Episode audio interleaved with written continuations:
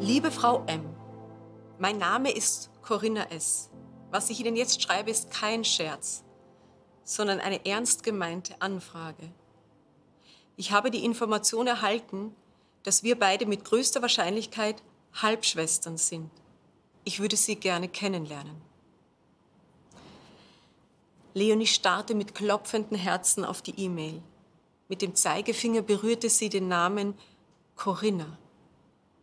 Bis vor einer Minute war die 29-Jährige noch Einzelkind gewesen, zumindest in ihrem Kopf.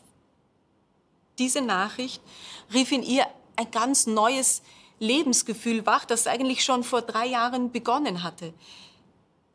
Da hatten ihre Eltern Leonie darüber aufgeklärt, dass sie nicht von ihrem Vater gezeugt, sondern mit Hilfe einer anonymen Samenspende entstanden war. Nach dem ersten Schock darüber, dass sie mit ihrem Papa nicht genetisch verwandt war, hatte die junge Frau Verständnis für die kinderlose Verzweiflung ihrer Eltern aufbringen und ihre ungewöhnliche Herkunft akzeptieren können. War es doch ein deutlicher Beweis dafür, dass sie ein Wunschkind war.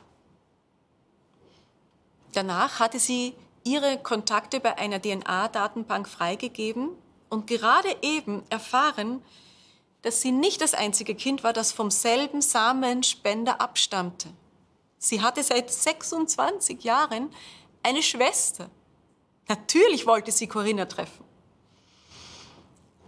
Als sie ein paar Wochen später im vereinbarten Café der fremden Frau gegenüber saß, war es, als sehe sie sich selbst ins Gesicht, so groß war die Ähnlichkeit. Dasselbe Lachen, dieselben Handbewegungen, die Verwandtschaft war nicht zu übersehen. Sie redeten stundenlang und spürten eine große Nähe, ein unerwartetes Glück. Noch unerwarteter war allerdings, was in den folgenden Monaten in Leonis Leben trat. Mehr Geschwister nämlich. Nicht zwei oder drei, auch nicht vier, fünf, nein, sechs, sieben, neun, dreizehn, sechzehn, achtzehn. Bald wusste Leonie von mindestens 20 Menschen, die mit ihr aufs engste verwandt waren. Alle zwischen 22 und 40 Jahre alt, alle in derselben Region aufgewachsen, in deren Mittelpunkt die Arztpraxis liegt, in der sie gezeugt wurden. Mittlerweile ist es nicht mehr Rührung und Neugier, die Leonies Umgang mit der wachsenden Anzahl an Halbgeschwistern prägen vielmehr Unsicherheit, Überforderung. Sie sagt, dass, dass immer neue Menschen auftauchen, teilweise aus dem Nachbarort, mit denen ich einen Teil meiner Identität gemeinsam habe, das ist mir unheimlich. Und immer noch die offene Frage, wie viele sind es insgesamt? Um das herauszufinden, hat Leonie den Reproduktionsmediziner aufgesucht, dem sie ihre Existenz verdankt. Dieser bestätigte, dass Leonis biologischer Vater viele Jahre lang regelmäßig gespendet habe. Exakte Auskünfte über die Anzahl der gestifteten Schwangerschaften erhielt Leonie nicht. Ihre Familiensituation ist völlig außer Kontrolle geraten. In Deutschland gibt es bis heute keine gesetzliche Obergrenze für den Einsatz von Spendersamen. Theoretisch sind ähnlich hohe Befruchtungszahlen wie in den USA möglich, wo es Gruppen von hunderten Halbgeschwistern gibt. Leonie könnte es auch so ergehen wie zum Beispiel der 28-jährigen Franzi, die sich auf einer Kontaktseite im Internet registrieren hatte, um einen Partner zu finden. Und als ihr ein passender junger Mann samt Foto vorgeschlagen wurde, sah sie in das Gesicht eines ihrer vielen Halbbrüder. Ich lehnte erschrocken ab, sagt sie, aber erst da wurde mir bewusst, wie weitreichend das Problem wirklich ist. Diese, diese Ungewissheit macht mir Angst. Wenn ich mich in Leonie hineinversetze und dieses innere Chaos spüre, wie sich das Familiengefühl auflöst und man Teil einer unbestimmbaren Genmasse wird,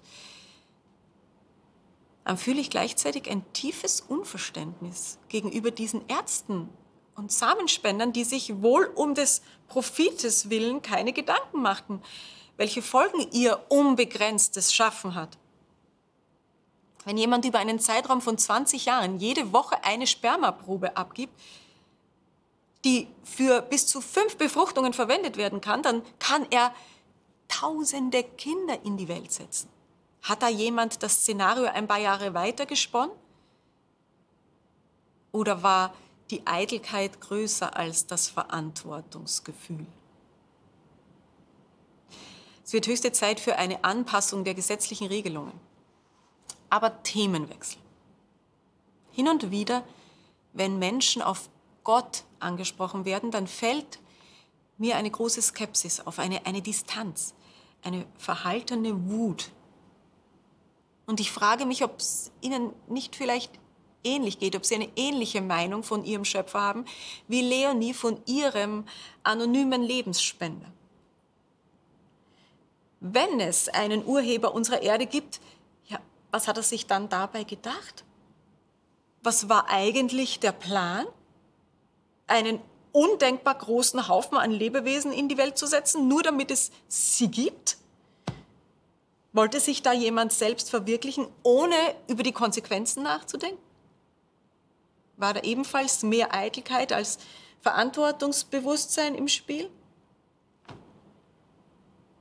Es ist verständlich, dass Menschen so empfinden, weil sie nicht nur die Wunderwerke unseres Planeten, sondern auch das Chaos und die Willkür und das Verderben dem Schöpfer zuschreiben. Weil sie nicht die gewaltigen Veränderungen mit einrechnen, die der Eintritt des Bösen mit sich brachte. Jesus Christus, als er kam, kam er vor allem, um eines deutlich zu machen, nämlich dass Gott das Gegenteil von einem gedankenlosen Samenspender ist. Sein Wunsch ist eine Beziehung zu jedem seiner Geschöpfe. Er hat sich nie aus der Affäre gezogen. Er ist immer noch besorgt dabei. Jesus sagt nicht nur, Gott ist unser Lebensspender. Er sagt nicht nur, Gott ist unser Vater. Jesus sagt, Gott ist ein vollkommener Vater. Das heißt, er hat sie nicht willkürlich ins Dasein gebracht, sondern aus persönlichem Interesse, aus, aus Zuneigung. Können Sie das glauben? Shabbat Shalom.